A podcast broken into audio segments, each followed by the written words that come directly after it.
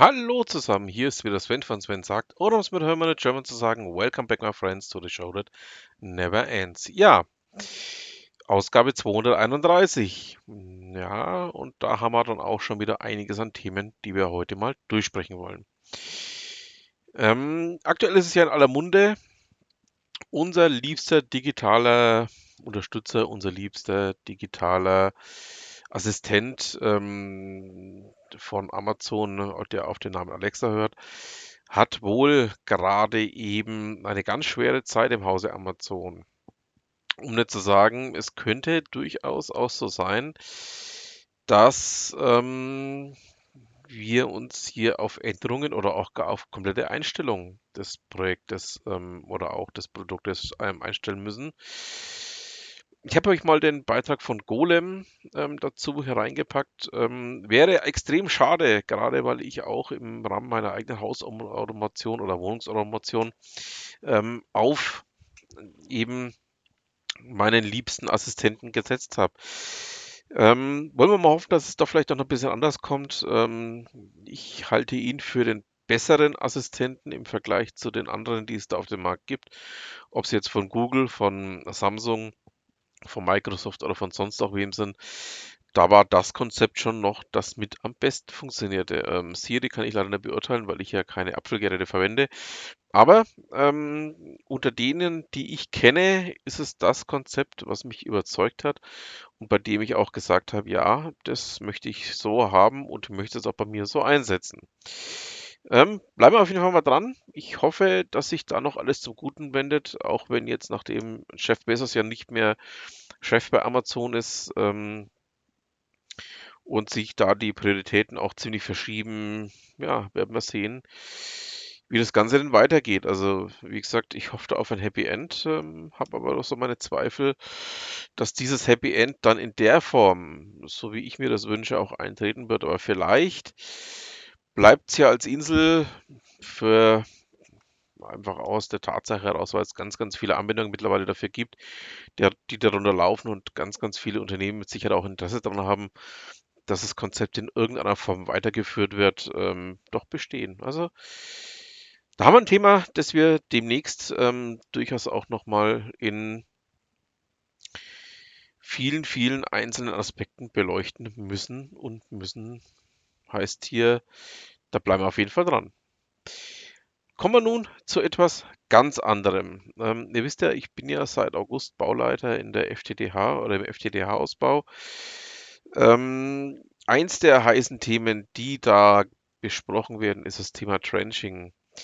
Trenching soll jetzt auch, so berichtet Achim Sawal eben für Golem, zur DIN-Norm werden. Ähm, Trenching, okay, lasse ich mir noch eingehen. Was ich mir aber nicht mehr eingehen lasse, ist dieses ähm, Mikrotrenching, wo man das Ding im Endeffekt ähm, direkt in den Asphalt legt. Ähm, weil wenn da mal ein Auto drauf brennt, ja, oder aber auch wenn da Asphaltarbeiten sind, dann war es das mit dem Glasfaser. Dann ist das nämlich weg für immer. Also ähm, ich lasse mal der Verlegetiefen 45 durchaus noch eingehen. Ich lasse mal vielleicht auch noch in der Verlegetiefe 30 eingehen, aber das ist dann für mich auch schon wirklich das höchste der Gefühle. Ähm, wer mit Mikrotrenching um die Kurve kommt, ähm, hat in meinen Augen ähm, nicht verstanden, was er da tut. Und das definitiv überhaupt nicht. So, kommen wir nun zu etwas ganz anderem. Was heißt ganz anderes, ist auch falsch gesagt, sondern ähm, die Breco hat bei ihrer Jahrestagung festgestellt, dass ein Bundesland sich ein Drittel der Förderungen für den Glasfaserausbau geholt hat. Und das ist wenig überraschend Baden-Württemberg. Ähm,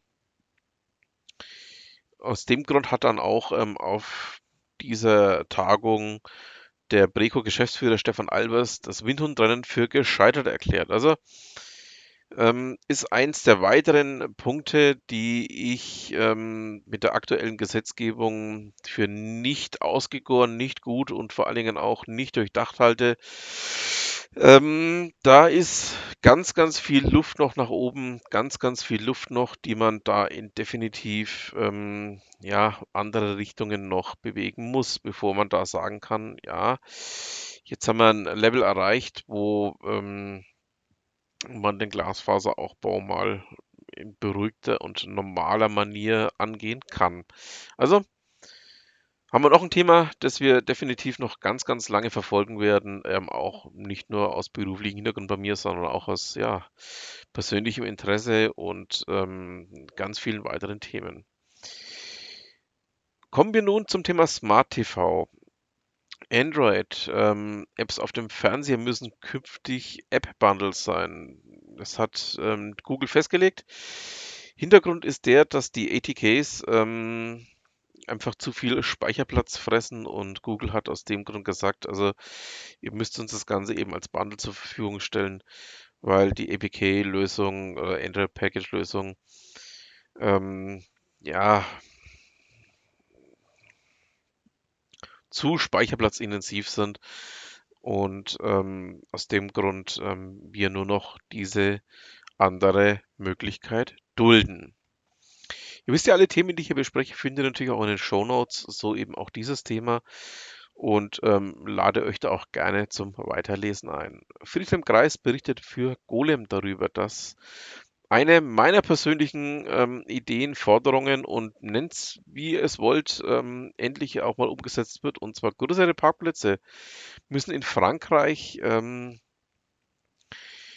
Solardächer bekommen. Das ist ähm, eins von diesen Themen, die schon ganz, ganz lange in meinem Kopf rumschwirren. Ich habe es auch immer wieder in meinem Podcast mal so angeschnitten, angesprochen. Ich habe es in äh, diversen Beiträgen auf LinkedIn, auf Xing und ach, ich weiß noch gar nicht, wo überall ähm, immer wieder kundgetan, dass das eigentlich meine feste Überzeugung ist, bevor man irgendwelche anderen komischen Konzepte mit, wir überdachen eine Autobahn oder sonst irgendwas angeht. Überdacht doch erstmal die Parkplätze. Ähm, ob es jetzt vorm Einkaufszentrum ist, ob es jetzt vor dem ähm, Discounter auf der grünen Wiese ist, ob es jetzt ja vor dem Unternehmen ist, bei dem ihr arbeitet oder sonst irgendwo. Baut doch da einfach erstmal eine Solaranlage drüber. Natürlich kostet es auch wieder Ressourcen, weil man die Anlage auch erstmal bauen muss, aber ich denke mal, das ist zumindest schon mal einer von diesen Ansätzen, die wir dringend brauchen. Wenn wir dann jetzt wirklich mal irgendwann, ähm, ja, ich hasse diesen Begriff Dekarbonisierung, aber ähm, wenn wir auf den CO2-Ausstoß auch verringern wollen. Also ich verstehe nicht, dass man das nach wie vor noch nicht angegangen ist. Jetzt man mal in Frankreich an, dieses Thema auch anzupacken. Ich finde das sehr spannend, sehr interessant und vor allen Dingen auch ist es aus meiner Sicht der richtige Weg.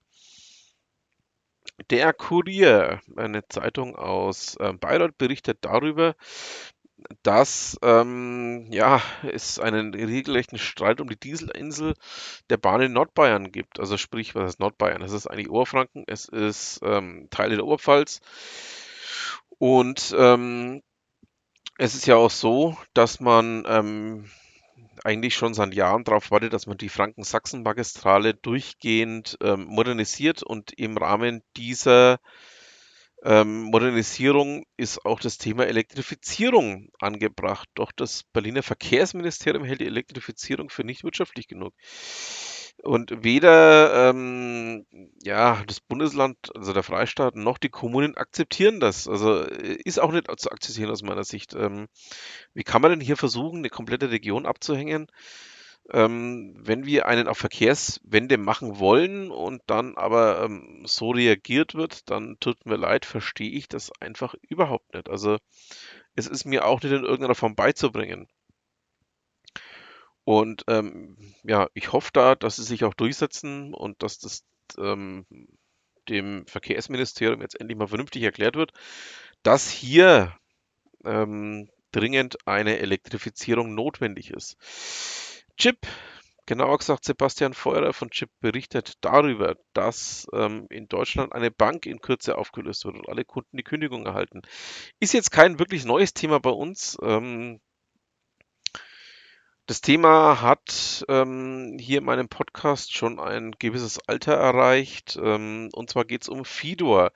Ja, ähm, der fleißige Hörer meines Podcasts wird sich erinnern, dass ich in diesem Zusammenhang auch schon mehrere Beiträge veröffentlicht habe.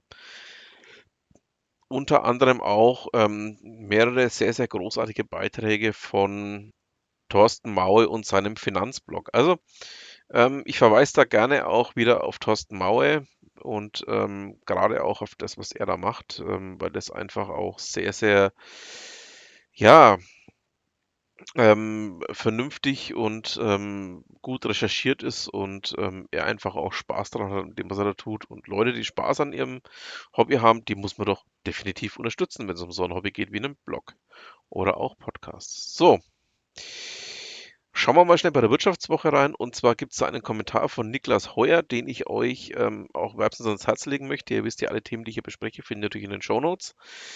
Ähm, nehmt die Preiswende bei Immobilien ernst. Und zwar geht es einfach darum, dass spätestens jetzt klar sein muss, dass der Immobilienboom beendet ist. Die Preise sinken. Aber das ganz einfach auch viele nicht wahrhaben wollen. Ich habe das jetzt auch tatsächlich selber schon erlebt. Ähm, es ist eine sehr, sehr gefährliche Situation, die gerade entsteht, dass viele Verkäufer glauben, sie können Immobilien noch immer zu Preisen, die weit jenseits ähm, von Gut und Böse liegen, verkaufen. Ähm, da werden definitiv noch sehr, sehr viele Leute sehr heftig auf die Schnauze fallen. Ähm, ich habe mir zwei Wochen her, wir haben heute den 23.11., wenn ich die Aufnahme mache, ähm, eine Immobilie angeschaut in Fürth, ähm, in Franken ähm, Gebäude gefällt mir eigentlich, ähm, Wohnung gefällt mir, aber der Preis ist ähm, nach wie vor komplett überteuert. Also ich habe dann auch mit dem Makler gesprochen und ähm, Makler und ich waren uns eigentlich ziemlich einig, dass da definitiv beim Preis das letzte Wort in keinster Weise gesprochen ist, auch wenn der Verkäufer was anderes sagt. Also ähm, dieses Thema kommt jetzt auch so richtig auf. Ihr wisst ja, ich bin ja eh gerade auf Wohnungssuche. Ich will mir eine Wohnung kaufen und ähm, werde euch da auch in einigen ja, Ausgaben noch sehr, sehr viel dazu erzählen. So, und eigentlich müssten jetzt bei Steve gleich wieder die Ohren klingeln.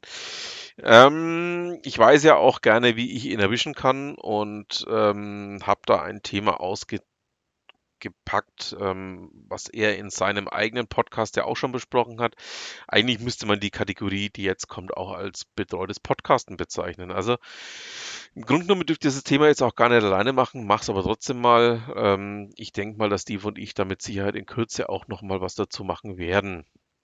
Und zwar Blasius Kabelkowski hat für Digital Insight das Thema ähm, Sparkassen und Banken kündigen tausenden Kunden das Girokonto und ähm, auch die Frage gestellt dazu, dürfen die das eigentlich? Es geht ähm, unter anderem darum, ähm, dass Finanzinstitute ähm, für Vertragsänderungen die Zustimmung ihrer Kunden einholen müssen. Und dazu genügt nicht Schweigen, sondern dazu genügt die ähm, Einwilligung muss eingeholt werden. Jetzt könnte man natürlich sagen, ja, hm, haben sie auch bisher auch nicht gemacht, aber die Rechtsprechung verlangt das nun mal jetzt. Und ähm, wer dann nach mehrmaligen, mannigfaltigen Aufforderungen hier noch immer nicht zugestimmt hat, dem kann es jetzt tatsächlich passieren, was bei der Sparkasse Nürnberg jetzt gerade auch ähm, ein großes Thema ist, dass diesen Kunden dann gekündigt wird. In Nürnberg waren es so über den Daumen 10.000 Kunden, die von der Sparkasse eine Kündigung erhalten haben. Ähm, das ist also ein Thema, was auch gerade hier in der Region relativ hoch gekocht wird. Also ähm, denk mal, da wird auch das letzte Wort noch nicht gesprochen sein und ich gehe mal davon aus, dass dann auch ähm, ja, Moniz, äh, Revolut und wie sie denn alle heißen, ähm, wohl noch den einen oder anderen Kunden hier den ja, in Anführungszeichen etablierten Banken. Steve, bitte, ähm, tu mir nicht weh deshalb, aber ich habe es jetzt mal gesagt, ähm, verlieren werden, muss man so auszudrücken. Also da ist definitiv noch Luft in alle Richtungen. So, wir sind natürlich noch nicht am Ende unseres kleinen Podcasts. Wir kommen zu einem ganz festen Bestandteil. Wir kommen zu Ute Mündlein. Ich habe hier einen Blogpost von ihr rausgesucht zum Thema 10.000 Experimente statt Stunden.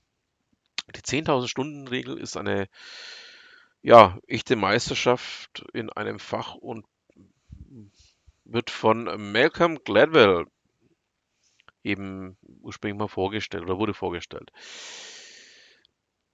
Ähm, der Begriff ist natürlich nicht ganz unumstritten und Ute hat sich mal, ja, dieses 10.000 Stunden oder diese 10.000 Stunden Regel und auch ein Plädoyer für 10.000 Experimente und ob das nicht eventuell sinnvoller sein könnte, angenommen.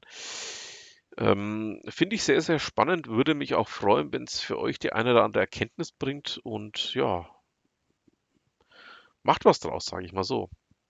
Damit haben wir es dann auch für diese Ausgabe. Ich bedanke mich fürs Zuhören, wünsche noch eine schöne Restwoche, ein schönes Restwochenende, wann immer mir zuhört. Und damit bleibt mir dann auch nur noch zu sagen, vielen Dank und ja, was immer Sie machen, machen Sie es gut.